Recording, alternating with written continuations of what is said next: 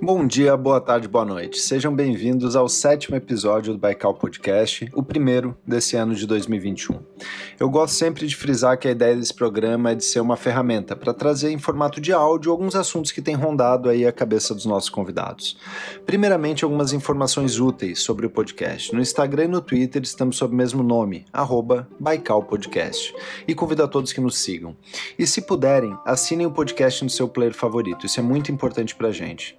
Nossa ideia é trazer um episódio a cada duas semanas, sempre lançado na terça-feira.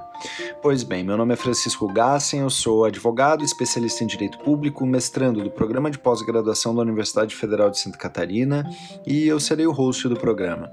Esse projeto ele tem como objetivo criar um espaço para que pesquisadores apresentem de modo rápido e objetivo algum assunto do seu interesse. Como sempre, eu gosto de lembrar aqui que a ideia desse programa não é um bate-papo, a ideia não é uma entrevista e nem mesmo um diálogo. O formato que optamos é no sentido de dar ao convidado, de 10 a 15 minutos, para que ele exponha de forma livre o tema que tem interesse de tratar, sem interrupções ou direcionamentos. Pensamos nesse podcast como um instrumento para popularização e inclusão dos temas acadêmicos no dia a dia das pessoas, tentando aproximar ao máximo esses temas ao nosso cotidiano. O convidado de hoje é o professor Gabriel de Araújo Sandri, que possui graduação em Direito pela Universidade do Vale do Itajaí, a Univale, é especialista em Direito e Processo do Trabalho pela Pontifícia Universidade Católica, a PUC do Paraná, e concluiu seu mestrado com a dissertação intitulada de tributação da operação de alienação e cessão de reduções certificadas de emissão no mercado Kyoto Compliance, pela Universidade do Vale do Itajaí.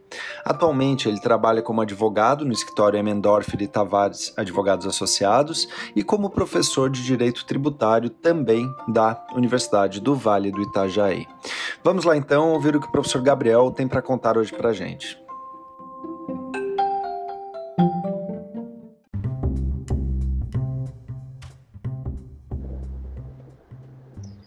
Olá, caríssimos e caríssimas ouvintes. Agradeço gentilmente a introdução feita pelo Francisco eh, e, de plano, agradeço o convite né, por poder ter essa oportunidade de conversar com vocês aqui no Baikal Podcast. Bem, o tema que separei para fazermos aqui esses breves comentários é o que se convencionou chamar de reforma tributária. E o ponto que eu prefiro dar o enfoque dessa reforma não é tanto como ela poderá ser e etc. Mas sim muito mais das dificuldades econômicas que decorrem de qualquer tentativa de modificar o sistema atual de tributação. Primeiro, né, faço coro àquilo que o professor doutor Valcir Gassen já havia mencionado né, em episódios anteriores aqui do Baikal Podcast, de que a matriz tributária no Brasil ela tende a ter uma concentração bastante exacerbada nas operações de consumo em correlação a outros países mais envolvidos que preferem primar sobre a tributação incidente nas operações envolvendo oferimento de renda. Isso né, faz uma modificação no sistema arrecadatório de incidência tributária ao ponto de viabilizar uma tributação regressiva em nosso país. Como assim uma tributação regressiva? Disse que a tributação no Brasil tende a ser regressiva porque as pessoas que possuem menos grau de riqueza, as pessoas mais paupérrimas, podemos dizer assim, elas possuem uma carga tributária proporcionalmente à sua renda muito maior em comparação àquelas pessoas que possuem uma opulência econômica muito maior. Então, quanto maior a riqueza, digamos, que alguém detenha em território nacional, provavelmente a sua proporção de contribuição com a manutenção do Estado em decorrência da exação tributária tende a ser proporcionalmente menor em relação à sua riqueza do que aquelas pessoas que quase exclusivamente utilizam a sua renda para relações de consumo. E aqui no ponto da relação de consumo é onde entra bem fortemente os projetos de emenda constitucional, projetos de lei complementar e lei ordinária que visam implementar entre aspas, uma melhoria no nosso sistema tributário. Pois bem, quando se fala então numa tributação sobre o consumo, o Brasil tem um altíssimo grau de, de, complexidade no momento da incidência desses fenômenos tributários, porque aqui preferiu-se fragmentar a tributação sobre o consumo em praticamente três impostos distintos: o imposto sobre produto industrializado, de competência federal da União, o ICMS, que seria o Imposto sobre Circulação de Mercadorias e Serviços de Transporte Intermunicipal, Interestadual e de Comunicação, e o ISS, de competência municipal, que seria o Imposto sobre Serviços de qualquer natureza, aqueles serviços remanescentes da competência estadual, desde que estejam lá previstos na lista anexa da lei complementar que lhe trata da hipótese, da base e do sujeito passivo, que atualmente é a lei complementar 116. Ok. Além desses três impostos, temos também duas contribuições sociais que também são caracterizadas como tributação sobre o consumo, porque acabam incidindo sobre o faturamento dos comerciantes, prestadores de serviços e até mesmo das indústrias, que seria o caso da COFINS, que é a contribuição para o financiamento da Seguridade Social, e do PIS, que é o Programa de Integração Social. Então, esses cinco tributos, esse leque aqui de cinco tributos, é considerado, né, de certa forma, a os fenômenos tributários que acabam onerando as operações de consumo, capaz de viabilizar quase que mais de 50% de toda a arrecadação em nosso país decorre das tribu dos tributos que incidem sobre esse fenômeno econômico. Ok. As propostas que temos, pelo menos aquelas mais avançadas, visam compilar esses cinco tributos em praticamente um ou dois impostos, que seria o imposto sobre bens e serviços e o imposto seletivo, né, para aquelas operações um pouco mais especiais.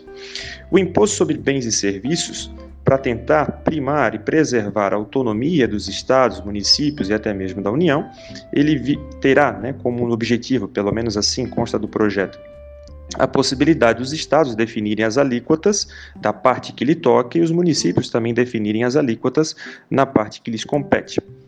Ok.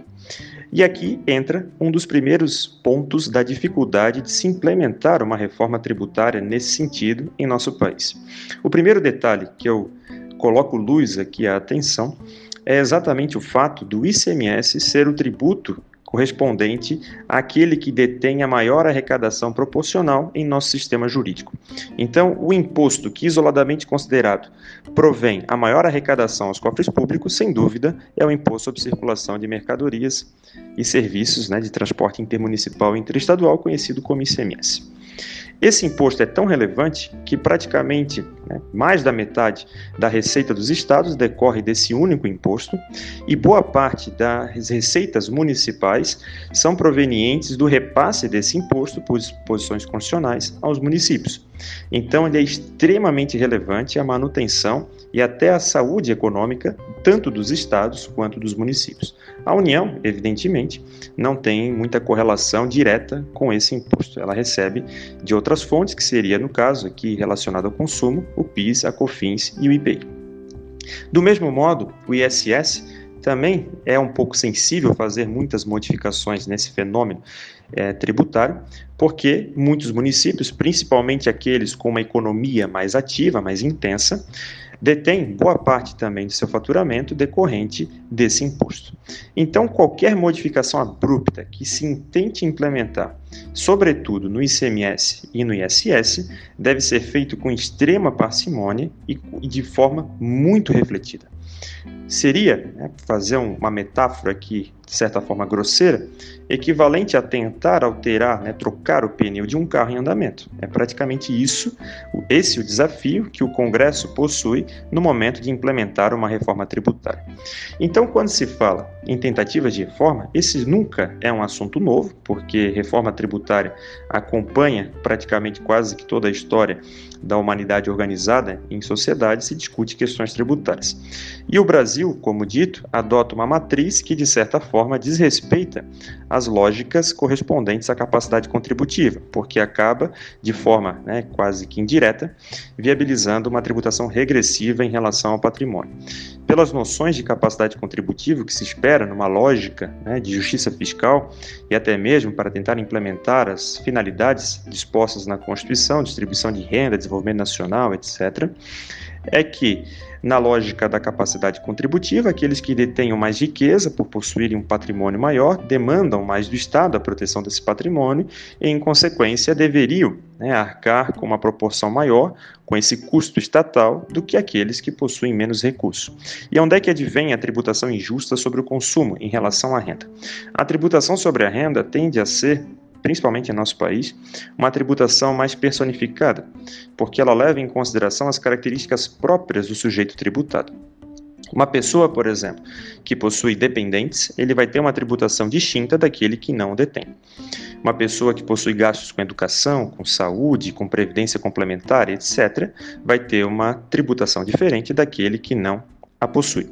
Então é possível, pela pelo próprio fenômeno da tributação sobre a renda, personificar a tributação em relação às características do sujeito tributado, o que de certa forma não é viável se fazer na tributação sobre o consumo. E por que não?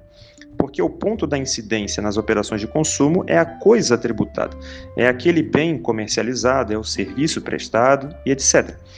Para tentar ilustrar isso mais facilmente, imaginem que nós estejamos aqui diante da venda de uma garrafinha d'água. Se a pessoa que a estiver adquirindo for um bilionário ou um paupérrimo, isso não alterará o grau de incidência dos tributos sobre o consumo sobre essa garrafinha d'água. Então ele acaba tornando a tributação um pouco mais impessoal, digamos assim. E aí é que advém, é dessa lógica que decorre as características regressivas do nosso sistema.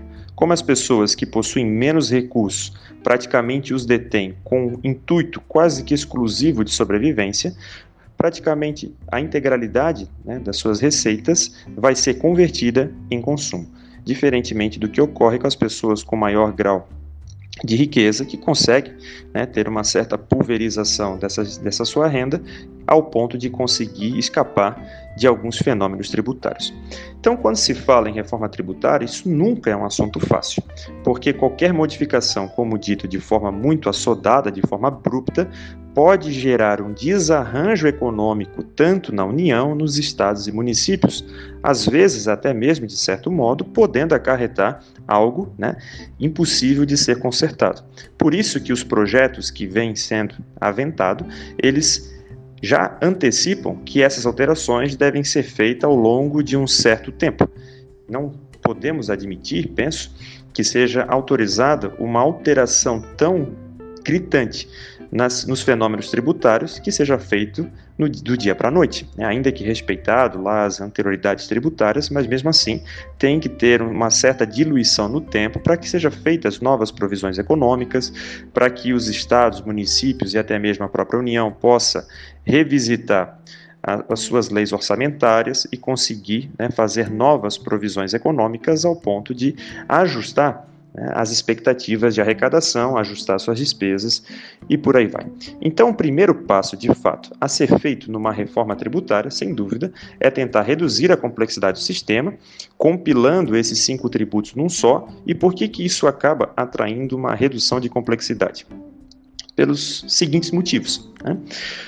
Quando eu coloco uma tributação fragmentada sobre o consumo na indústria, outra sobre o comércio e outra sobre os serviços, eu posso ter algumas operações que seja um pouco nebuloso distinguir se, se aquilo é de fato uma industrialização ou um serviço, ou se aquilo é um comércio ou um serviço, ou se aquilo é um comércio com característica industrial e etc. As operações, em alguns momentos, podem ser bastante misturadas e difíceis de distinguir qual é a tributação cabível. Isso, evidentemente, avoca uma enxurrada de ações judiciais discutindo a validade jurídica dessas ações, atraindo um altíssimo grau de complexidade no cumprimento dessas legislações fiscais.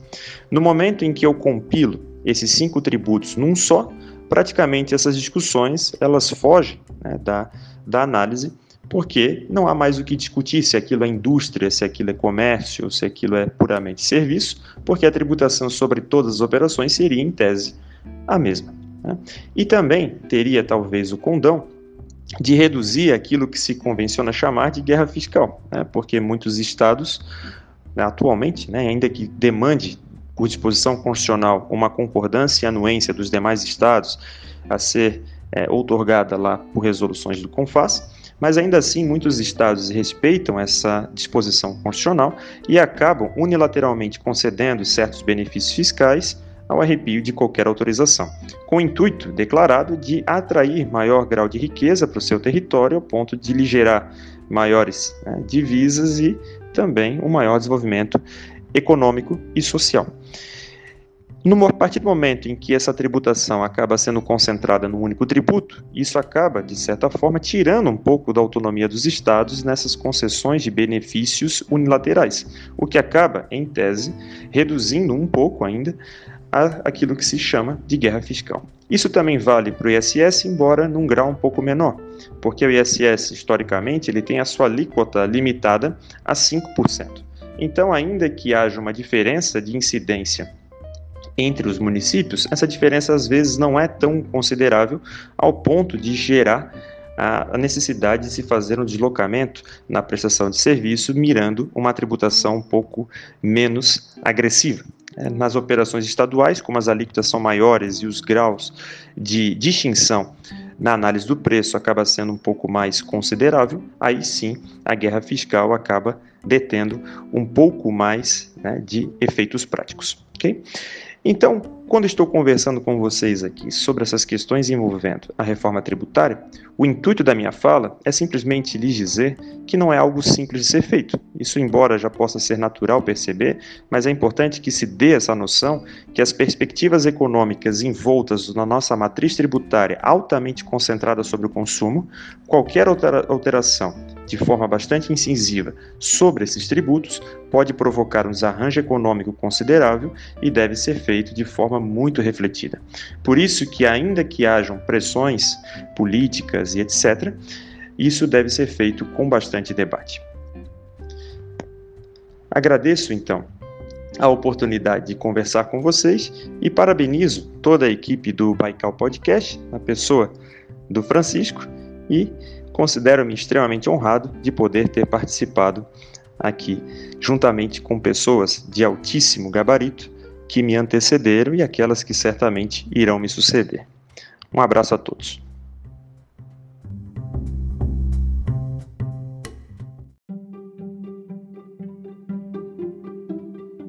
Muito bom, professor Gabriel. Excelente o tema trazido, principalmente por ser tão atual. E, de fato, as propostas de reforma tributária que, que estão em trâmite, elas devem se atentar para as dificuldades de implementação dessas alterações na cobrança e na arrecadação dos tributos, no sentido de que deve haver uma preocupação para que se crie mecanismos que reduzam os riscos no plano econômico e riscos esses que podem inclusive ter repercussões sociais importantes, de forma a agravar a própria regressividade tributária que tanto marca a matriz tributária brasileira. Professor Gabriel, mais uma vez agradeço imensamente pela excelente contribuição no nosso programa. E para finalizar, lembro a você ouvinte da importância de seguirem o Baikal na sua plataforma de podcast preferida e também nas redes sociais. Não esqueçam de indicar aos amigos, estamos no Instagram e no Twitter sob arroba Baikal Podcast. Caso tenham dúvidas, críticas ou sugestões, vocês podem ainda nos contatar pelo e-mail baikalpodcast.gmail.com. No mais é isso, em duas semanas estamos de volta com mais um episódio do Baikal, fiquem ligados.